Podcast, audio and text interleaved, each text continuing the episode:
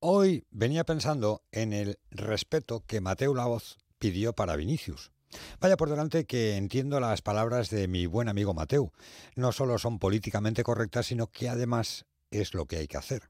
Pero me faltó que, al igual que reclamó que Mestalla respete a Vinicius, también Vinicius debería respetar a Mestalla. Algo que por mucho que se empeñen, no hizo aquel día. Aunque nada, evidentemente, justifica que nadie le insultara con calificativos racistas. Son dos debates distintos, sí, y ojalá Mestalla sepa comportarse, aunque él no lo hiciera con aquellos gestos de a segunda o llevándose las manos a sus partes. Este año afortunadamente ya no podrá decir nada de a segunda a segunda y espero que en Mestalla no haya ni un solo gesto racista hacia él. Ahí coincido con Mateo Laoz. Mestalla debe demostrar lo que es, un campo que respeta a sus rivales, sean del equipo que sean y se llamen como se llamen. Pero vuelvo a lo de ganarse el respeto. No cabe duda que el comportamiento de Vinicius es provocador. Él mismo reconoció que provocar a la hinchada rival y a los rivales le motiva. Y eso tampoco debería de ser así. En el campo hay futbolistas que son caballeros y otros que son marrulleros. Vinicius tiene más de lo segundo que de lo primero. Pero ni aún así creo que Mestalla y la afición del Valencia, con todo lo que le cayó de manera injusta tras ese partido, ganaría mucho, mucho Mestalla, si pasara olímpicamente de él. Porque no hay mayor desprecio que la indiferencia ante cualquier gesto provocador que pueda venir de él o de quien sea. Como Bogart en la película de Casablanca. Le preguntan, Rick, ¿me odias? A lo que contesta, si tuviera tiempo de pensar en ti, posiblemente te odiaría. Pues eso, el 3 de marzo en Mestalla, centrémonos en apoyar a los chavales de Baraja. Y Vini, si juega, olvidémonos de él, que además ya sabemos que cuanto mayor es la provocación, mayor es su motivación. Arrancamos.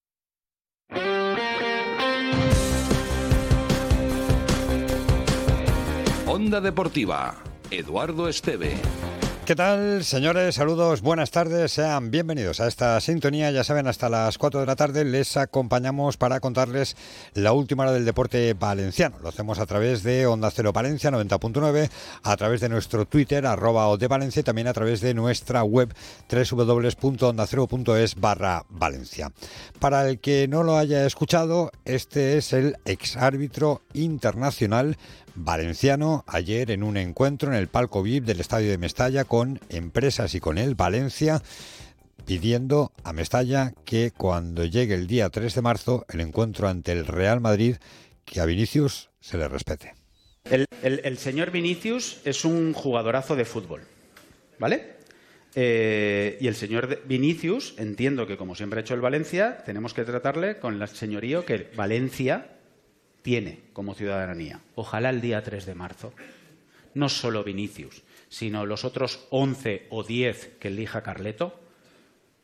La, gente afortunada que pueda comprarse un abono, que tenga salud, que se compre las entradas que ese día valdrán una pasta, que pasen horas en las tal, salvo que tengas un amigo como Luis que te ayude y que de alguna forma, más allá de que las pagues, que es lo de menos, te ayude a que tengas un todos aquellos, y ojalá llenemos todos los asientos, demuestren ciudadanía, demuestren educación y demuestren valores. Ojalá en los 32 años me hubiesen prestado la atención que le han prestado a Vinicius, con la gente, con los adjetivos que me han dedicado a mí, que soy igual de persona que Vinicius o cualquier otro jugador.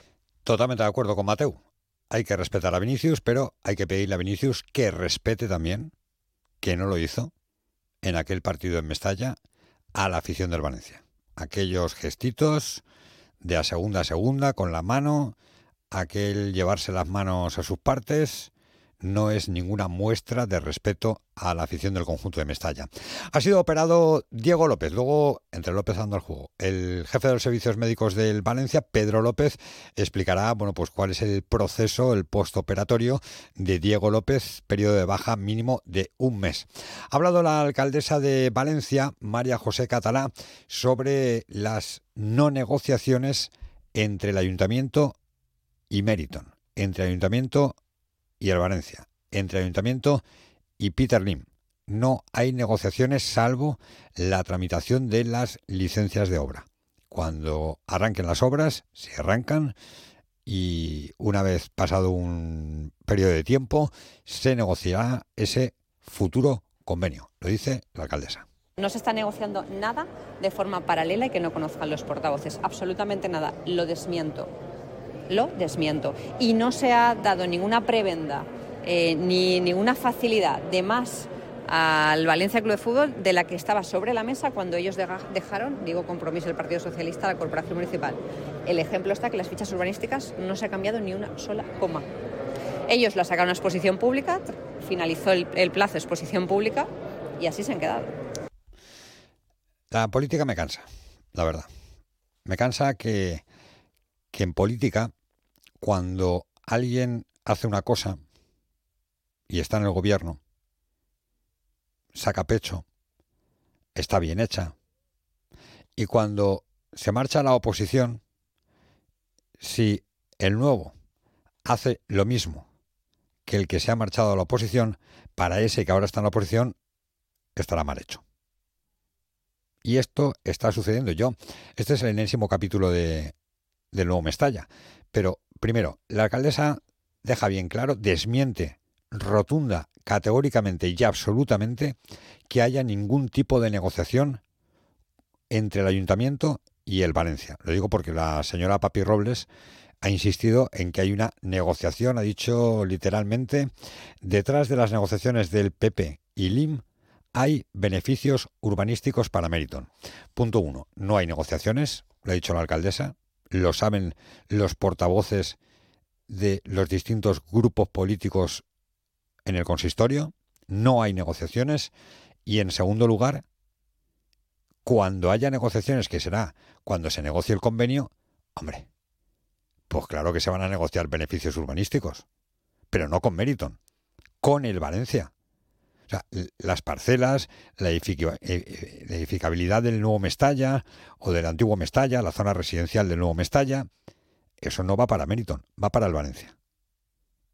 Y cuando se negocie, se negociarán, claro, beneficios urbanísticos. ¿O es que la señora Papi Robles con Joan Ribó, con la señora Sandra Gómez de vicealcaldesa del Ayuntamiento de Valencia, cuando negociaron con el Valencia, estaban negociando chorizos? ¿O futbolistas? ¿O traspasos de jugadores? que negociaba Compromís y el PSPB cuando mandaron el borrador del convenio que ellos pretendían firmar con el Valencia. ¿Qué negoció Compromís, Papi Robles, en este caso Joan Ribó, que era el alcalde, o la vicealcaldesa Sandra Gómez del Partido Socialista, con el Valencia cuando se llevaron a exposición pública las fichas urbanísticas?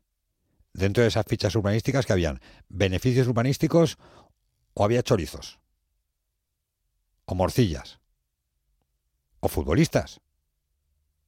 Pues claro que se negocian beneficios urbanísticos cuando se negocia un convenio. Pero ahora mismo no hay ninguna negociación de ningún convenio. Y repito, no son para Meriton, sino que son para el Valencia. No son para Peter Lim, sino son para el Valencia.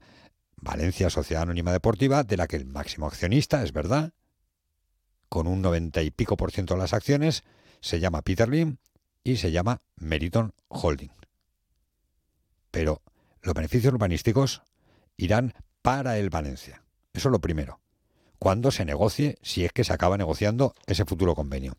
Y luego está lo de las fichas urbanísticas, que yo lo he repetido hasta la sociedad. ¿Cómo es posible? Lo ha dicho la alcaldesa.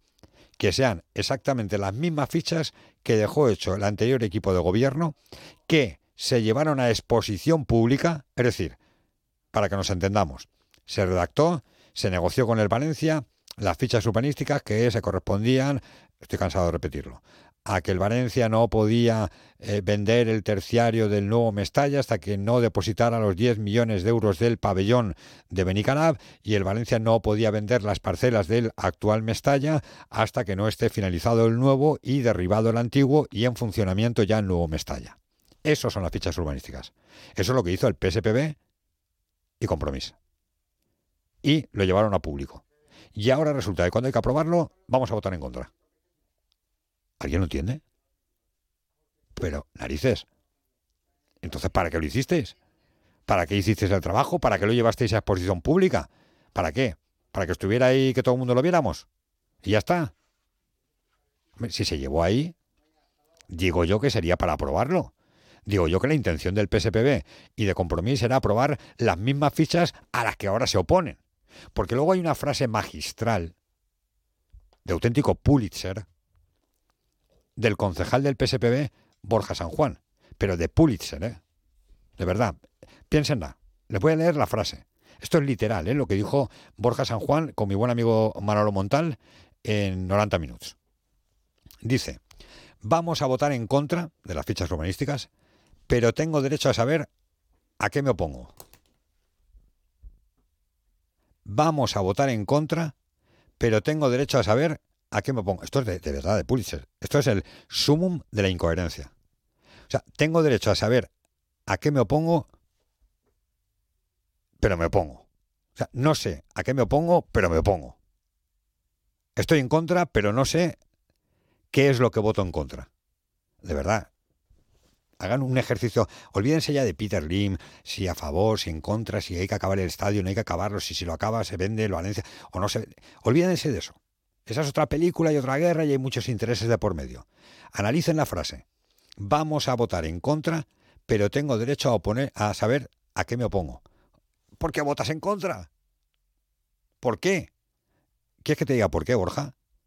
Porque las fichas, que son las que tú has hecho, las que tu eh, grupo político junto con Compromís ha hecho, ahora las tiene que aprobar el otro partido, el Partido Popular. Porque si estuvieras en el gobierno, que no lo estás, si estuvieras en el gobierno, las aprobarías con tus compañeros y tus socios Compromís porque las hiciste tú. Tú las hiciste.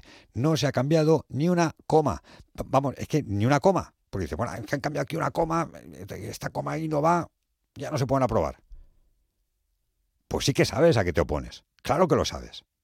No digas no sé a qué me opongo. Y si dices no sé a qué me opongo, entonces ¿por qué no dices te opones? Si no lo sabes. Pero sí que lo sabes. Te opones a tus mismas fichas, a las que tú hiciste, a tu trabajo. Esto es como si yo hago un trabajo, se lo presento al profesor y luego le digo, no, oiga, mire, esto es, esto es una mierda, pongamos usted un cero, suspéndame y mándeme usted a septiembre. Es absurdo, aquí sí. Bueno, pues, pues en esa absurdez estamos. Hoy, hoy han publicado los compañeros de las provincias que el Consejo está negociando con el Valencia la retirada de la demanda. La demanda es la famosa demanda, el recurso por la caducidad de la ATE. Que claro, hay quien dice, no, primero que retiren la demanda, que tengan un gesto, porque claro, tienen llevado a los tribunales al Consejo y al Ayuntamiento, y ahora cuando resulta que, mm, según las provincias, ¿eh? yo no lo sé, eh, se está negociando esa retirada de demanda, ahora no, ahora es, es que hay una negociación para retirar la demanda. Pero entonces, ¿qué queremos? Otra incoherencia más. La alcaldesa dice que no sabe nada de esa negociación. Si existe, es del Consejo, no del Ayuntamiento. Desconozco puntualmente estas eh, negociaciones que se pueden estar produciendo, pero sí que es cierto que yo ya eh, fui la primera que puso sobre la mesa que antes de negociar un convenio hay que hacer unos gestos y esos gestos pasan por la retirada de esos recursos. Eso en primer lugar. Y en segundo lugar decir que nosotros seguimos con nuestra hoja de ruta. Es decir, yo eh, creo que aquí lo importante es que todos los grupos políticos vayamos a una, la misma dirección. Yo creo que más muestras de voluntad de consenso ya no puedo dar. Eh, creo que eh, he trasladado puntualmente toda la información a los portavoces, eh, ellos saben dónde estamos, saben que no hay un convenio negociándose y saben además que las fichas urbanísticas no se ha cambiado ni una coma respecto de las fichas urbanísticas que tenía preparado el Partido Socialista y compromiso en este ayuntamiento, ni una sola coma. Es decir, que aquí no se va a favorecer a nadie, sino que se está planteando una postura que debiera ser de consenso, dado que los papeles son los que tenía el PSOE compromiso. Debiera, pero no es. Yo creo que la alcaldesa flipa igual que flipamos todos. Con, oiga, pero si lo ha hecho usted, ¿por qué ahora usted va a votar en contra? Argumentemelo, dígame por qué. No, yo me opongo, pero mm, quiero saber a qué me opongo. Pues, si no sabes a qué te opones, ¿por qué nadie te opone? Primero, entérate de a qué te opones, que repito, es lo mismo, es muy fácil, ¿eh, Borja? Escoger tu trabajo, el que hiciste, leértelo y sabrás a qué te opones, a lo que hiciste tú. Que tenemos ya partido de sanción para Buldini, uno solo, ¿eh? por el golpe este que le dio al bar, le cae un partido de sanción. Hay un agravio comparativo con Yago Aspas, que tumbó, bueno, no lo llegó a tumbar, pero le dio un buen empujón al monitor en Balaídos y no le cayó ni un solo partido de sanción. Pero luego es verdad que existe el precedente de, de Cavani en el Mundial que le dio un puñetazo al bar y le cayeron un montón de partidos. El Levante va a presentar recurso. Mañana a las ocho y media juega Valencia Vázquez frente a Olympiacos, partido de Euroliga a las ocho y media de la tarde. Alex Momuro. Todos los años que Valencia Basket ha jugado Euroliga, ha jugado contra Olympiacos y siempre que hemos jugado en casa hemos perdido. ¿no? Partido difícil contra un equipo que juega bien a baloncesto, que ha tenido eh, eh, es cierto que en las últimas semanas ha tenido sus, eh, interiores lesionados y que no han podido estar, pero parece que ya va a volver Fall para, para nuestro partido. Han fichado a Moses Wright, que es otro jugador eh, intimidador grande que juega dentro y que ha podido suplir la baja de Fall y Molutinov. Y que tendremos que, ser capaces de buscar nuestras virtudes en ataque para encontrar sus efectos y ser capaces de, poder defender y sobre todo pues cuando con ese juego interior que tienen ser capaces de, de poder taparlo. Y una mala noticia y es que definitivamente Mocatir no va a estar hoy en Valencia. Ahora Sergio López, ¿qué ha pasado? No, no va a estar el plusmarquista mundial, plata olímpica. Iba a atacar el récord de Europa, pero ha dado no positivo, pero sí ha fallado en tres controles antidopaje. No se ha presentado o no ha estado localizable, por tanto, suspendido por la Federación Internacional, secundada esa suspensión por la Federación Española de Atletismo. Evidentemente, el atleta ya ha dicho que va a recurrir y que eh, pide respeto por su presunción de inocencia, pero no está esta tarde. A las 5 y cuarto arranca ese Gran Premio Internacional de Atletismo. Y guerra de comunicados entre la Federación ah, Española de Atletismo y el propio Mocatir. Hasta las 4 del deporte en esta sintonía. ¿Nos acompañan? Onda Cero Valencia, 90.9 FM.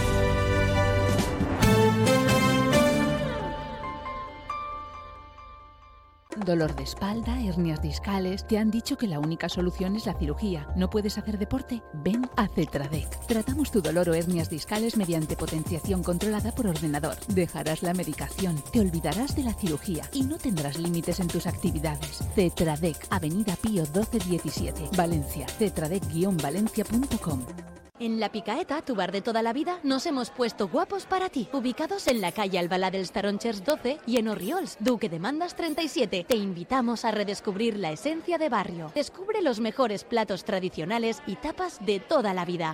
Descubre tus bares, reserva tu mesa en barlapicaeta.com. Te esperamos. Soy Yola Berrocal. Ven al V Motel. Te lo recomiendo. Celebra un encuentro íntimo e inolvidable con tu pareja. Entra en lubemotel.es. Verás su acceso discreto, los garajes individuales y sus habitaciones con jacuzzi. Tus momentos más especiales en Lube Motel. Salida 14 de la pista de Ademuz. lubemotel.es. Si necesitas un reformista de confianza para reformar tu casa, puedes preguntarle a la inteligencia artificial. Lo siento, no puedo ayudarte. O venir a Orts y te ponemos en contacto con los mejores profesionales de Valencia. En Orts tenemos todo lo que necesitas para la reforma de tu hogar. Baños, cocinas, cerámica, parquet. Orts, la solución más inteligente. Avenida Constitución 30 de Valencia y saneamientosorts.com.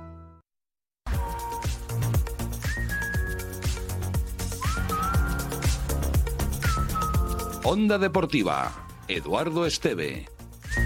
Este es el parte médico del jefe de los servicios médicos del Valencia, Pedro López, sobre la operación ayer a Diego López. En las primeras pruebas de imagen ya un poco se vuelve a efectivamente interpretar qué era lo que nosotros habíamos eh, en principio pensado, ¿no? y se ve que efectivamente hay una fractura del hueso malar o cigomático y entonces ya se empiezan a evaluar con los diferentes especialistas que, puedan estar implicados. Lo primero que nos planteamos cuando vemos esta situación es que efectivamente es un hueso que parece que sea el pómulo, pero en realidad es un hueso importante porque participa en la parte eh, tanto lateral como más en la parte inferior de la órbita. La órbita es donde se encuentra alojado el globo ocular, es decir, no estamos hablando solamente de un hueso estético, es un, es un hueso importante a la hora de tener en cuenta que podría afectarle a la visión. Tenemos que eh, proceder a la intervención, que, fue ayer, la intervención efectivamente eh, fue muy bien, pero claro, ya se tuvieron que reducir esa fractura, colocar un par de plaquitas y luego eso precisa un tiempo también para, volver otra vez a la actividad física y luego ya después a la competición. Bueno, pues ese tiempo puede ser un mes mínimo de baja para Pedro, para iba a decir Pedro López, no Pedro López es el médico, para Diego López. Eh, la ausencia de Diego, lo principal esta mañana en el entrenamiento y la presencia de Diacabilla, ¿no? Sí, ha hecho ese trabajo de gestión de cargas y parte del trabajo ya al margen y otra parte con el grupo, sin problemas para estar frente a Las Palmas. Sergi Canosa ha completado casi toda la sesión con el equipo, puede llegar a ese partido y Andrea Almeida, que también ha estado prácticamente toda la sesión con buenas sensaciones, no va a estar para Las Palmas, pero la sorpresa es que Cano sí podría llegar a ese partido. Ha hablado Guillamón en los medios oficiales del club y ha hablado sobre su compañero ahora de andanzas en el centro del campo. Es Pepe Lu, claro. La verdad es que con Pepe Lu eh, nos entendemos bien. eh, creo que no, no, no habíamos jugado nunca juntos. eh, eh, siempre que había salido yo en, la Copa, pues él no, él no había jugado, pero ahora que estamos jugando juntos, pues creo que, que no- nos compenetramos bastante bien. Y precisamente de Pepe Lu quiero hablar, porque vamos a analizar su rendimiento. Es un futbolista que le ha costado al Valencia 5 millones de euros, un poquito más, bueno, 5. Creo que esto sí es un acierto de Miguel Ángel Corona, así como yo he sido muy crítico con Miguel Corona en muchas cosas, creo que eh, tuvo el ojo para ver que efectivamente ese futbolista que necesitaba el centro del campo del Valencia se llamaba Pepelu, 25 años, hemos visto pues los datos, ahora mismo es un futbolista indispensable en el esquema de Rubén Baraja. Y claro, la pregunta es, tiene 25, todavía joven, no es un futbolista mayor, ¿le va a llamar Luis de la Fuente en algún momento? ¿Está en la agenda, en la lista, en la mirada, en el radar de Luis de la Fuente, de la selección española? Hombre, con los datos en la mano, podemos pensar que sí, es, o sería evidente que sí. Bueno, pues Javi Mera, que es analista y que utiliza los datos de Wisecout y de Opta, ha hecho un buen análisis que hoy recoge mi buen amigo Conrado Bayo en las páginas del diario AS. Y a vuelta de pausa quiero hablar de ese análisis sobre la figura de Pepelu y si tiene opciones de estar o no en la selección, y si es un 6 o un 8. Onda Cero Valencia, 90.9 FM.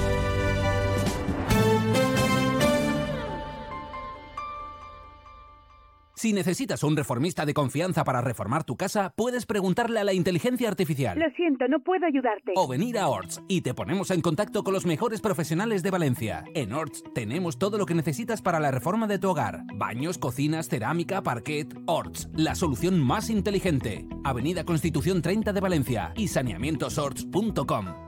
Y vamos con una buena primicia. Ya tienes a tu disposición el nuevo subcompacto Honda HRV. Un híbrido autorrecargable con la eficiencia de un eléctrico, la versatilidad de un sub y la tecnología, seguridad y calidad de un Honda. Ven a conocer el nuevo Honda HRV y disfruta de esta primicia. Honda Center Auto, en Valencia, Avenida Tres Cruces 44 y Ausias Mark 186. Onda Deportiva, Eduardo Esteve. Llevo unos días criticando y mucho al director deportivo Miguel Ángel Corona, que tiene muchos defectos y ha cometido muchos errores, pero tiene un acierto en su haber. Y es el fichaje de Pepelu. Hay que ponerlo en el haber de, de Miguel Ángel Corona, que es el que apostó por firmar con esa cláusula de rescisión al jugador del Levante. Y he leído hoy un artículo en el diario As de mi buen amigo y hermano y compañero Conrado Valle, haciendo referencia a los números de Pepelu. Y, y además el titular creo que es bastante explícito. Los datos de Pepelu le ponen en el radar de la selección. Los datos se refieren a unos datos de nuestro comentarista en el radioestadio valenciano, que además también es analista, eh, Javi Mera. Hola Javi, buenas tardes. Hola, buenas tardes, Edu, ¿cómo estáis? La primera pregunta viendo estos datos, y que además viene también en el, en el artículo de Conrado, ¿es un 6 o es un 8 Pepelu? Yo creo que esa es la principal eh, pregunta ¿no? que se tiene que hacer todo el mundo porque creo que reúne, al final reúne Pepe Lu las condiciones para jugar de, de seis, ¿no? como ese ancla más, eh, como medio centro defensivo y que tanta necesidad tenía eh, el Valencia ¿no? como club eh, en los últimos años pero también reúne condiciones perfectamente y lo estamos viendo ahora con la contribución de Hugo Guillamón, ¿no? Hmm. esa complementariedad que tienen entre ambos que permite que Pepe Lu pues tenga un poquito más de, vamos a decir entre comillas libertad no entonces yo creo que estamos hablando de un todocampista completamente En tu análisis, claro, lo comparas con, otros futbolistas que, están en la selección, por ejemplo, con Fabián Ruiz, con eh, Miquel Merino, eh, está por delante de Miquel Merino en algunos aspectos, está por detrás de Fabián Ruiz, pero muy cerquita. Mm, esto es lo que te lleva a pensar que efectivamente, o que nos lleva a pensar de que tiene números de selección. Sí, al final eh, esa comparativa, ¿no? Y, el artículo que ha, que ha sacado con Rano Valle, pues se hace una comparativa pues con, con prácticamente jugadores eh, o que han estado en la última convocatoria, que pueden ser seleccionables, en este caso Coque, ¿no? Alex García, Zubimendi y como has dicho Miquel y, Fabián, ¿no? Eh, al final hay que contextualizar mucho mucho el dato, porque claro, Pepe Lu, los, el rendimiento, ¿no? A nivel de datos está muy, muy, es muy intrínseco a lo que el Valencia Club de Fútbol es como equipo, ¿no? A nivel colectivo, ¿no? Es un equipo mucho más reactivo, que tienen menos posesión, que por tanto eh, pueden disminuir los eh, sus pases ¿no? en la contribución de, esas asociaciones. La importancia está en, el porcentaje de éxito, en que el Valencia es un equipo muy vertical y Pepe Lu sigue teniendo un porcentaje de éxito muy muy interesante. Hmm. Entonces eh, creo que está. yo a mí me preguntas ahora Edu, es un jugador para estar en la selección. Yo creo que en la selección española hay un centrocampista que está fuera ¿no? de, todos estos concursos, que es Rodri, ¿no? que, hmm, bueno, está por encima de todo el mundo. Y Pepe Lu reúne esas condiciones para entrar dentro de esa terna, tanto para ser un posible sustituto de, de Pepe Lu como un jugador que puede ser un acompañante de, perdón, de, de Rodri. Hmm. Eh, Javi, eh, tú esto lo haces con, con datos de Y Scout y de Opta, eh, y, claro, hay datos muy significativos, por ejemplo, el, número de recuperaciones de, de Pepe Lu, de ahí que, claro, te llegues a preguntar si realmente es un 6 o un 8, ¿no? Hmm. Sí, el, tema de las recuperaciones, por ejemplo, a nivel... De, hay, hay un dato que es muy interesante y que yo, yo lo definiría así, o sea, Pepe Lu lo bueno que tiene es que es el jugador que más minutos ha disputado de toda esta comparativa y su rendimiento eh, te, ofrece que, tiene, es un jugador muy regular. Mm. Entonces, está claro que si tienes muchos más minutos jugados, puedes eh, haber realizado más recuperaciones, pero es que en promedio 90 minutos eh, es, un, jugador que, que reúne esas características no solamente en fase de posesión para tu equipo, sino que en fase de no posesión, de, de cortar y sobre todo esas esas acciones que Valencia sufría tanto ¿no? en transiciones y ahora vemos como Pepe y ahora vuelvo a decir con, con la con la aportación también de Hugo en el centro del campo con él, pues eh, esa debilidad que tenía el Valencia pues ha desaparecido por, por mm. completo y eso te lo dicen los datos eh, directamente. Hay un dato que se habla mucho en el fútbol moderno ahora, Javi, que es el de los duelos, ¿no? Se habla mucho de que muchos entrenadores lo utilizan, ¿no? El de, ganar los pequeños duelos que cada futbolista tiene con el rival, ¿no? Y, claro, es que este dato también asusta en el caso de, de Pepe Lu, ¿no? La, cantidad de duelos que gana. Sí, eh, tú date cuenta que a, nivel, si hablábamos de duelos, de duelos generales, el porcentaje de éxito eh, eh, bueno, Fabián Ruiz sí que es verdad, ¿no? En esta comparativa Fabián Ruiz sí que tiene un poquito de porcentaje de éxito superior, pero sí que estamos hablando de un jugador que, tiene muchísimos menos minutos, pero bueno, te, indica que es un jugador en esos duelos, es interesante. Pepe Lu está ahí eh, con él, pero es que después si nos vamos a, si diferenciáramos esos duelos a nivel de duelos defensivos, Pepe Lu estaría muy bien situado, a nivel de aéreos sería el primero que el porcentaje de éxito en los atacantes, que mm. también sería uno de los principales, porque no olvidemos que Pepe Lu no solamente es ese trabajo sin balón, que, que a veces se, se aprecia, pero, pero bueno, tendría que ser mucho más apreciado, ¿no? ese trabajo que hace sin balón, sino que dentro de lo que es el, el Valencia Club de Fútbol es el jugador que más acciones, ¿no? Mm. Genera para el remate rival, ¿no? Entonces, su contribución tanto ofensiva como defensiva es muy destacada. sobre todo el posicionamiento, ¿no? Yo, a veces me fijo en él, en cómo se posiciona, cómo viene a recibir. Eh, claro que es un futbolista inteligente dentro del campo. Es que eso yo creo que si preguntaras, Edu, y tú que te relacionas con muchos, ¿no? Entrenadores, directores mm. deportivos, lo primero que te van a decir es yo quiero jugadores inteligentes, que sepan leer las acciones del juego, que sepan dónde tienen que estar en cada momento y, y Pepe Lu reúne eso, además de unas condiciones físicas que le permiten ¿no? ese ser ese jugador si, tienes la necesidad de ida y vuelta, ¿no? de, llegar eh, metros mucho más arriba, pero también recuperar muy rápido y de forma eh, constante, ¿no? porque es un jugador que, que reúne esas condiciones. Sí, al hilo de eso de la posición, de ser inteligente dentro del campo, yo, recuerdo que muchos entrenadores hablaban de la inteligencia Albelda. O sea, Albelda era un futbolista que sabía dónde tenía que estar en cada momento. No era un futbolista ofensivo, el ofensivo ya era baraja, pero yo creo que Pepe Lu es una mezcla de los dos, por eso hablamos de 6-8, ¿no? que reúne un poco características de baraja y características del propio Albelda. Acabas de resumir perfectamente y no hay mejor, eh, yo te lo diría así, no hay mejor maestro para Pepe Lu que tener un entrenador como Rubén Baraja. Claro.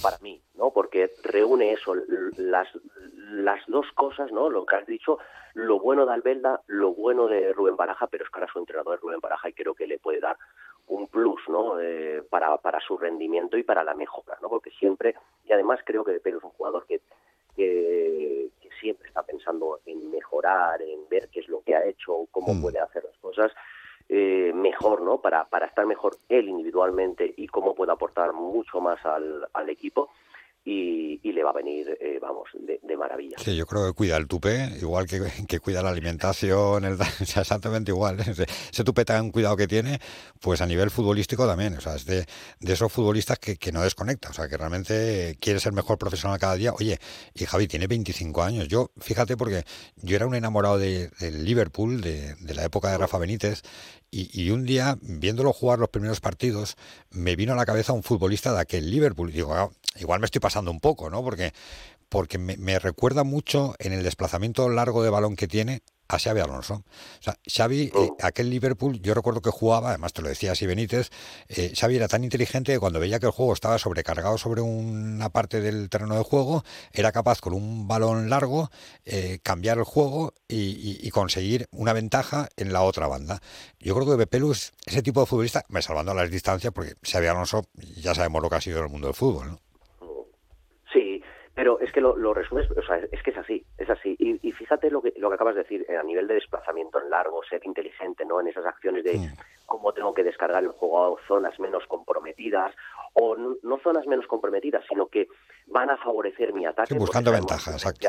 Eso es que el Valencia es un equipo vertical en el sentido de que cuando quiere, cuando, cuando quiere no, necesita que cuando pase el balón por Pepelo inmediatamente hayan movimientos ¿no? en la zona de, de, de ataque para buscar esa profundidad, él ahí tiene un, porcentaje de éxito muy elevado y aparte vemos esa elegancia que yo creo que va más por ahí, ¿no? De que al final visualmente, ¿no? Esa elegancia de desplazamiento de largo se puede asemejar mucho, ¿no? A, lo que podía hacer Xavi Alonso en el en el Liverpool.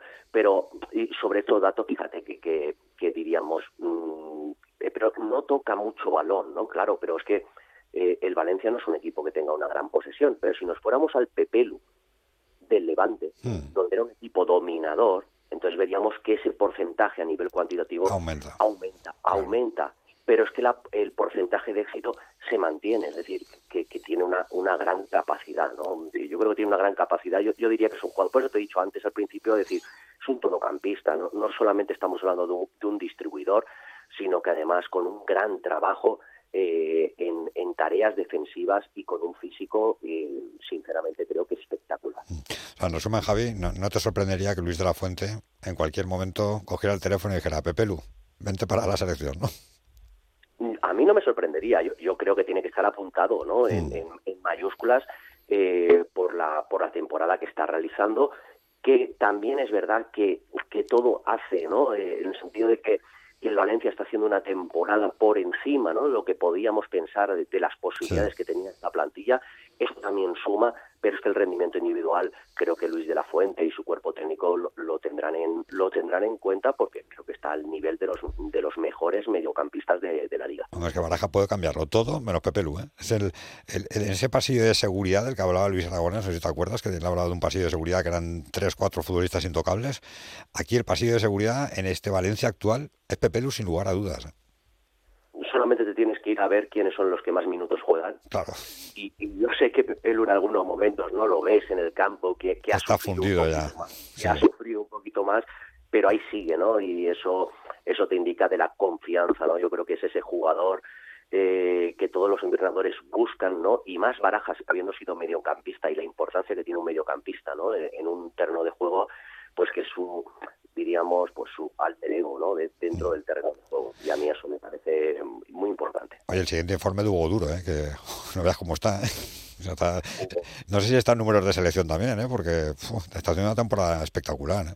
Pues el otro día lo hablamos y, yo creo que tiene que estar ¿no? en, eso, porque eh, al final al, al 9 que se le pide, ¿no? Se le pide, se le pide gol, lo está teniendo, pero se le pide también ese trabajo, ¿no? Para el colectivo, la humildad de, estar en todas, de saber que hace falta un sacrificio y después siempre te van a pedir que las que tengas, ¿no? La notes. Las metas, exacto creo que Hugo Duro también va a estar a, tiene que estar ahí no en, esa observación porque los números que está haciendo y el rendimiento que está haciendo el Valencia este año es también eh, más que interesante.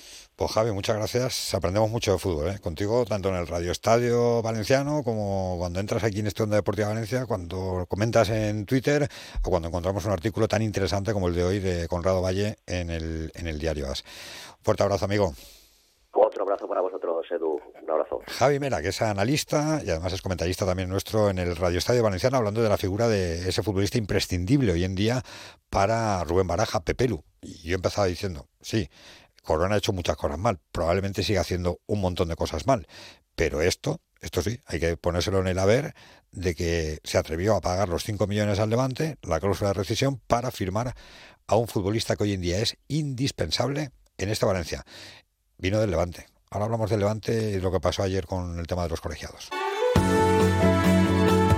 Onda Cero Valencia, 90.9 FM.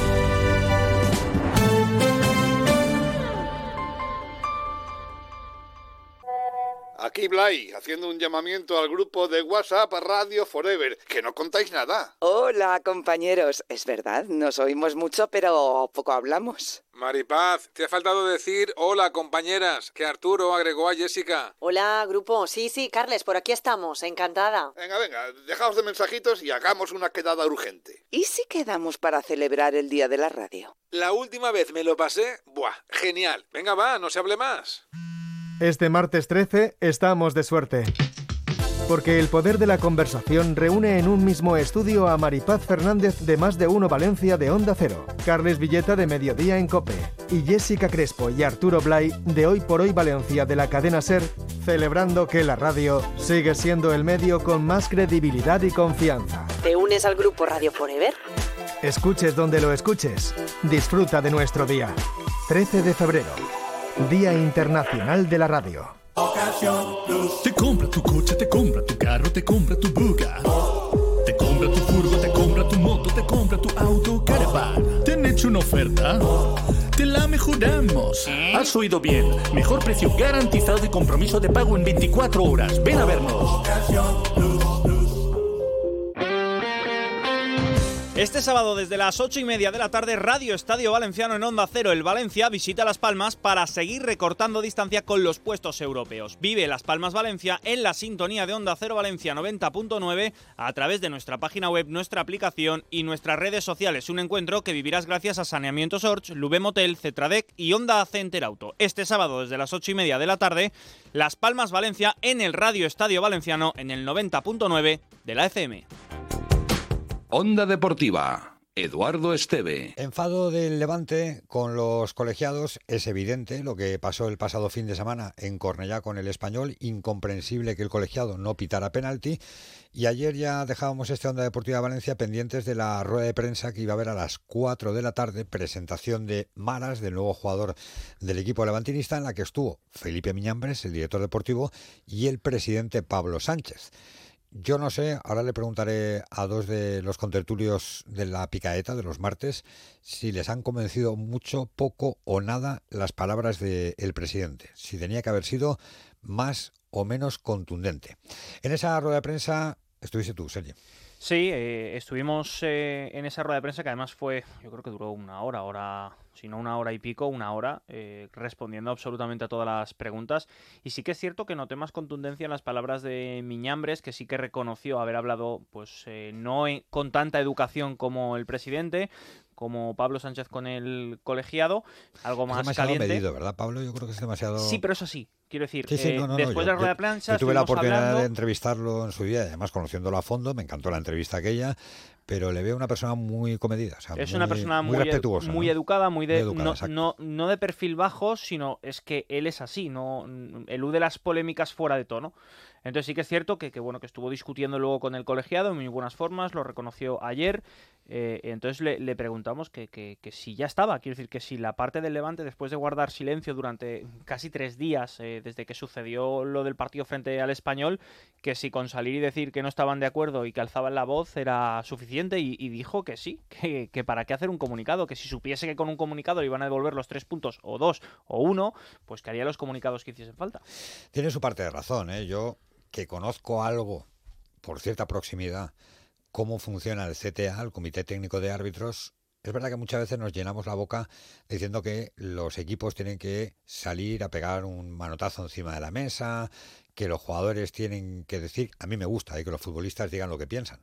Eh, yo creo que este mundo del fútbol se ha convertido en un campo de tópicos que cuando escuchas a un futbolista rara vez es el- la que dice algo de interés. Sí, eh, de hecho o dijeron respe- respecto de eso, dijeron que muchas veces los futbolistas se frenan por miedo a no poder decir lo que, lo que piensan, que, que mm, por cualquier cosa que digan, es verdad que el club tiene más margen para poder hablar, pero que los futbolistas van con el freno de mano echado porque no pueden decir nada. Porque caen sanciones. Le pasó a José Luis Gallá, mm, que dijo prácticamente lo mismo que Calleja. No sé qué va a pasar con Calleja, pero a, Gallá le cayeron cuatro partidos por decir que el colegiado no ha, vis- ha visto un penalti. Creo que fue el partido contra Osasuna, no recuerdo bien, en Mestalla. Y, es que, claro, el futbolista no se atreve a decir lo que piensa. No se atreve. Entonces tú le pones un micrófono a un jugador, le haces una pregunta, le preguntas qué tiempo hace y te dice que ha ido esta mañana a tomarse una cerveza con un colega. Y dices, bueno, pero a ver, que, que no te he preguntado eso. ¿Por qué? Pues porque tienen miedo, claro. Tienen miedo a que luego les sancionen, a que luego les multen. eh, pero aún así, aún así, y queriendo, porque yo, claro, yo, yo cuando entrevisto a alguien, quiero que me diga lo que, me diga lo que piensa, no el, el tópico, no que recurra al fútbol es así, no hay rival pequeño. No sé si se han dado cuenta, pero cada vez que habla un entrenador y le preguntas por el rival, equipo difícil, da igual que vaya el último con cero puntos, equipo difícil. Bueno, mm, yo quiero eso. O sea, a mí me gusta que digan cosas. Ahora, la pregunta es, ¿sirve para algo? Repito, yo que tengo cierta proximidad con el CTA, que conozco cómo funciona el Comité Técnico de Árbitros, no sirve para nada. Para nada, al contrario. Sirve para que te tomen la matrícula y si te puedan fastidiar el siguiente partido, te fastidian. Y pongo un ejemplo. El Celta, el Celta, que fue muy agraviado al principio de temporada con decisiones escandalosas, su presidenta, María Mourinho, se fue a hablar con Medina Cantalejo. A Medina Cantalejo no le hizo ninguna gracia que fueran allí a Madrid a hablar con él, a pedirle explicaciones. Medina Cantalejo dio las explicaciones que le vino en gana, porque tampoco es que convenciera a María Mourinho. Pero es que al siguiente partido se le hicieron más gorda todavía.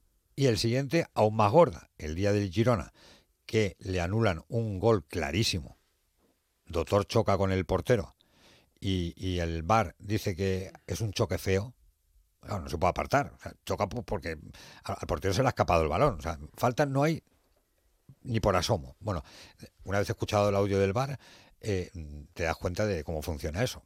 No, es que hay un choque feo. Sí, sí, adelante, adelante, es falta, es falta. Ya está. Y con eso lo solventan. Pero es que un par de semanas después le pitan un penalti a favor contra el Sevilla, lo pita el colegiado de campo porque hay un agarrón de Jesús Navas a, a Dubicas y el VAR llama al árbitro y le dice, no, no, oye, que, es que, no, que, no, que no es penalti. Cuando el agarrón es clarísimo. Cuando ya había interpretado la jugada el árbitro de campo. Dos. Y las que vinieron después. Y todo eso después de ir al CTA a pedir explicaciones. De ahí que yo entiendo a Pablo Sánchez cuando dice, ¿para qué vamos a ir?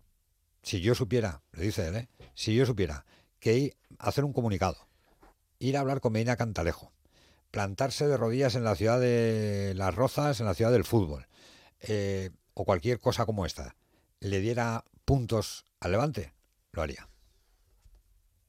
No estoy de acuerdo. Eh, la respuesta es contundente desde el momento en que yo, como presidente, estoy aquí hoy. Eh, además, yo hablé con el árbitro después de- del partido, hablé ayer con el vicepresidente del CTA también, y le expuse lo que, lo que pensamos. Eh, yo creo que ese es suficiente. Más contundencia, hacer un, un comunicado oficial o mm, no lo veo necesario porque entre otras cosas eh, no consigues nada. Si yo supiese que haciendo un comunicado oficial me devolvían o me daban un punto o tres, haría lo que hiciese falta. Pero yo creo que ha quedado palpable eh, el, el- el malestar de la afición, pues se ha manifestado, el malestar de la prensa y, y la posición del club. Yo creo que ya con eso es suficiente. Tiene razón, ¿no? Yo, yo creo que no. Yo No creo que razón. yo no estoy de acuerdo. ¿Tú crees que tiene que, que emitir Por supuesto, pero no él, todos los equipos ¿Y de la liga. ¿Y qué ganas con el comunicado? Es, eh, es- ¿Cómo que qué ganas? Habrá que plantarle cara al estamento arbitral que no está funcionando de forma sí, correcta. lo he dicho. Un estamento arbitral al que si tú te quejas actúa de forma vengativa contra ti. Pues entonces mejor no quejarte, ¿no? No, todo lo contrario. Entonces, ¿esto qué es? ¿Una dictadura? No, puedo decir lo que pienso porque Pero luego me van a encarcelar, o me van a si o me van a pegar Pero si- latigazos. Pero ya, pero si él ya lo ha dicho. Pero habrá, pe- pero, hay que decirlo más. Es decir, tú ¿más contra, es? ¿Estar contra todos los días emitiendo haces- comunicados? no, todos los, no, no, todos los días no. El día que pasas, cuando tienes que emitir el dijo comunicado Calleja, ¿o y no? hoy y hoy sí, pero no el club. Y lo dijo Pablo Sánchez también. Eh, el Pablo Sánchez lo ha dicho hoy, lo dijo Pablo Martínez. Eh, pero, pero el club, el club como club, tiene que emitir por lo menos un comunicado el día del partido mostrando su desacuerdo con la decisión arbitral. Eso ya lo tienes, ya está. Que entendemos que el colegiado se equivoca, entendemos que hemos sido agraviados por y pedimos respeto, que es lo mismo que dijo, pero lo dejas por escrito que para lo que dijo, cosas son más de cara a la Pero- galería que sí, realmente pero para lo que dijo para que sirvan para algo. que que no. Vi más contundencia en Miñambres que, que en el presidente. Y para lo que dijo el presidente en el día de ayer, era tan sencillo como sacar un comunicado y no hacía falta que hablara el presidente de este tema. Para lo que dijo ayer. No, yo prefiero siempre que hablen. No, no, yo por Sacan supuesto. comunicados o por supuesto. de Y al Levante, eh, más allá de que estemos de acuerdo o no con su gestión, lo que no se le puede echar en cara es que en el Levante los protagonistas no hablen. Y lo agradecemos.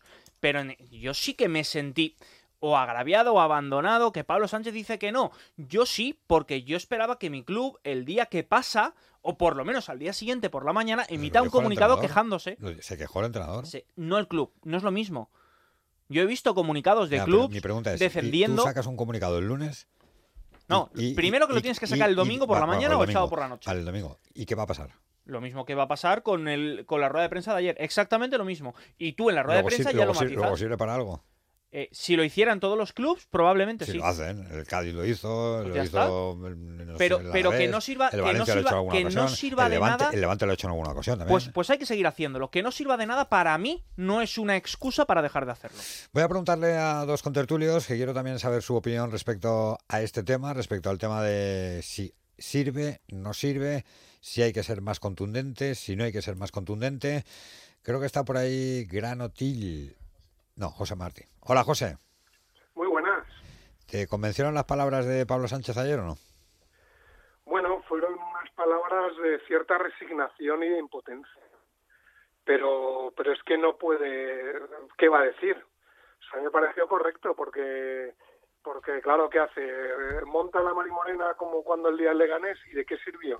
De absolutamente nada. No, de que te sigan perjudicando más y más. Claro, Claro, claro, pero o entonces, sea, pero entonces están siendo vengativos como reacción a tus protestas por un error que es manifiestamente em, no evitable, pe- pero, pero clamoroso.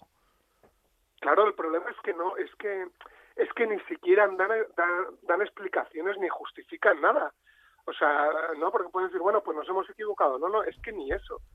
O sea, encima siguen en sus 13 eh, y, se, y se corroboran en, su, en, sus, en sus decisiones. Entonces, claro, el, el, el arcediano Monestillo, el Galvez Rascón, el Miña, el Bendiz, estos, pues claro, pues toman nota y dicen, pues a la siguiente ya verás.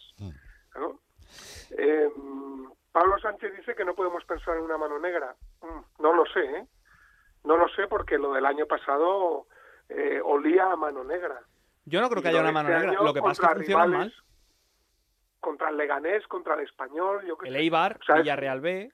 el, el Eibar, o sea, es contra rivales directos que, que puedes, claro, que, que te llevan a pensar mal, porque, hombre, es verdad que, por ejemplo, por ejemplo, el día del Tenerife, eh, unas posibles manos de capa no las pitaron, eso es verdad. Pero, claro, pero es que, es que la balanza está muy inclinada hacia un lado, sospechosamente. Eh, hola, Granotil, buenas tardes. Hola, buenas tardes. ¿Cómo estáis? ¿A ti te convenció Pablo Sánchez ayer eso de que para qué vamos a hacer un comunicado si no me van a devolver ni los puntos ni, ni, va a servir para nada? Pues no, no me convenció. Me hubiese gustado que a mí, eh, cuando a mi equipo cuando mi equipo es cuando sufre una injusticia por así decirlo que se levante la voz es como el, el ayer lo ponía yo como ejemplo es como el niño del cole que le quitan el bocadillo eh, y, no dice nada al día siguiente qué van a hacer pues le van a volver a quitar el bocadillo y a lo mejor le quitan el bocadillo y le quitan el dinero y si sigue sin decir nada pues a lo mejor le quitan el bocadillo el dinero y le quitan todo lo que tenga ya pero ¿Qué ¿sabes, ocurre? ¿sabes qué pasa Gabriel? que con los hábitos parece que si, si dices algo te van a robar la ropa Claro. el, el monedero Eh, te van a- Motivo de más para quejarte. yo no lo creo pero yo no pienso te quitan el bocata y todo. Ya, Bueno, pero claro. yo no pienso, yo no pienso eso porque al final, al final se acaban retratando. Si tú ves que el foco, si los árbitros ven que el foco está sobre ellos, ya van con más cuidado hacia el equipo que le han perjudicado. De hecho, ya veréis como me gustaría, que, bueno, nos gustaría a todos, que contra el Leganés, ¿no? si hay alguna acción polémica, yo creo que va a caer de No, no. nuestro lado. No, no, al revés. No lo el sabemos, porque al final Leganés, mira el día el del Lega- ya, Leganés, pero el ¿cómo Leganés ya lleva muchas, pero el Leganés ya lleva muchas. El Leganés lleva ya ya está en la sombra de la duda sobre el Leganés y seguramente acabe subiendo por esas ayudas arbitrales. Pero dudo yo que si hay una jugada polémica y más en casa que tengamos la que tengamos la, vamos, yo quiero pensar que esto se compensa.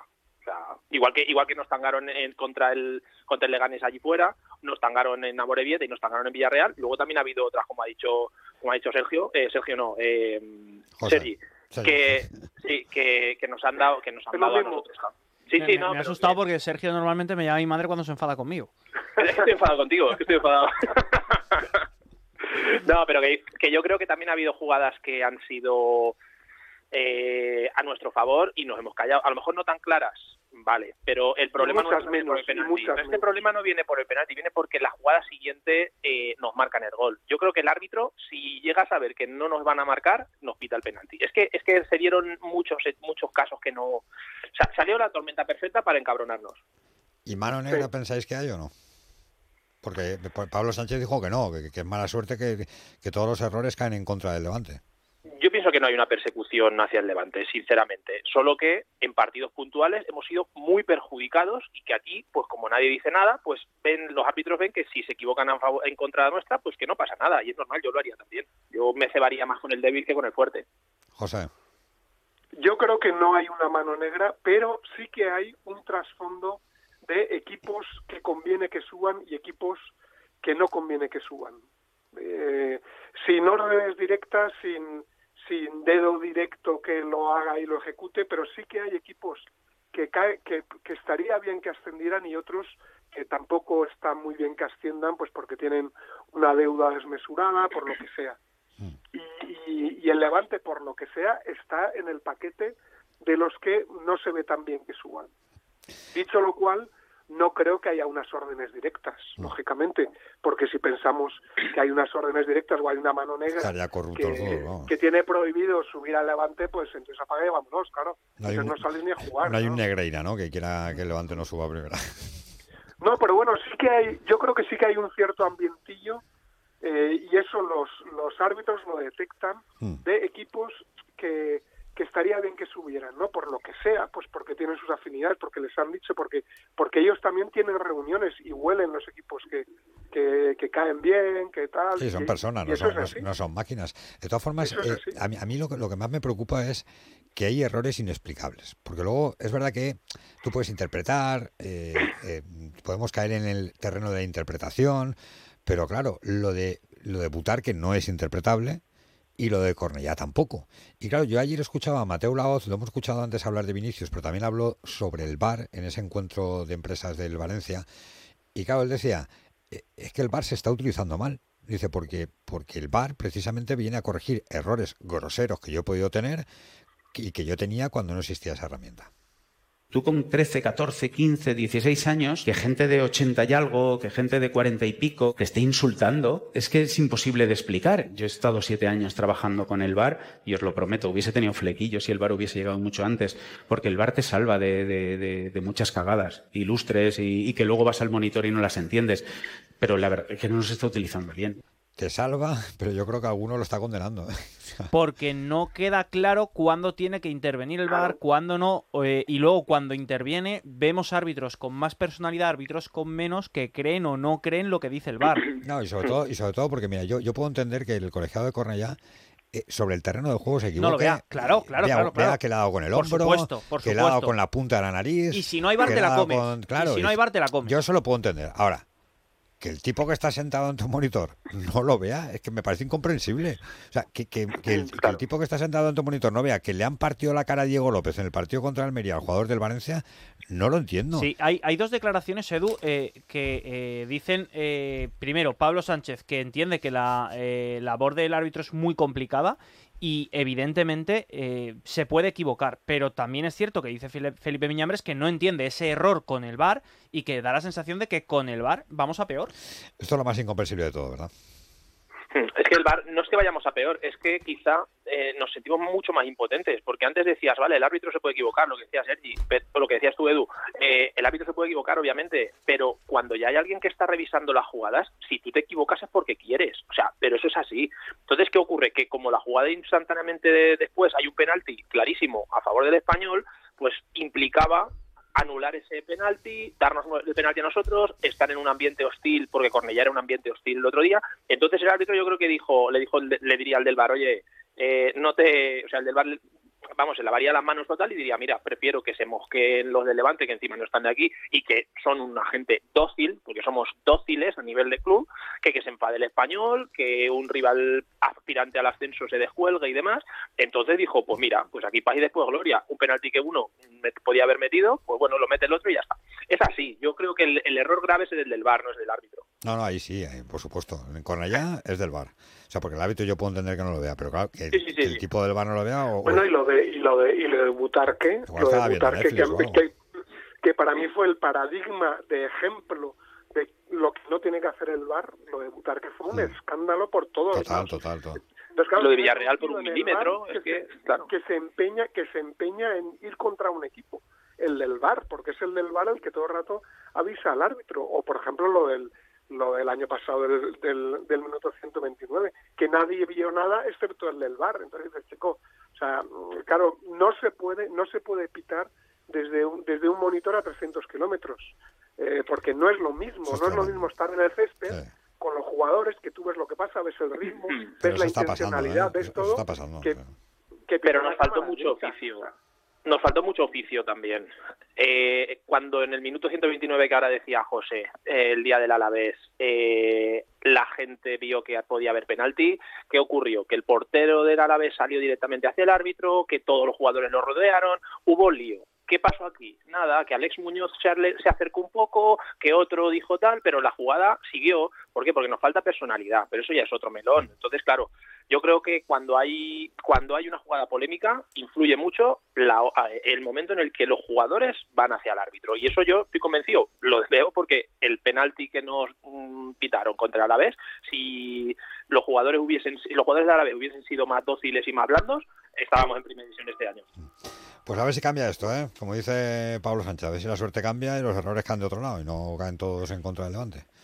Bueno, pero todo esto se soluciona con eh, salir al campo y en vez de ir a por un 5 raspado, que igual suspendes, ir a por un sobresaliente, igual sacas un 7. Eso también. ¿no? Sí, eso también. O sea que si llegas a marcar antes, cuando todo el mundo estaba pitando al español después del empate a uno y, y tenías el partido en tu mano, y en vez de conformarte con el empate vas a ganar, pues pues no hubiera pasado todo eso en el 96, como el año pasado con el Alavés. Pero bueno, Bueno, lo dejamos todo para el final y claro, y ahí la moneda pues puede puede puede caer de un lado o del otro, aunque siempre cae de un lado. Pero bueno, Lo deportivo lo dejamos para los martes, para la Picadeta. ¿Qué que, quería decir, Sergi? eh, yo quiero sumarme a un llamamiento que hizo al final de la rueda de prensa el presidente.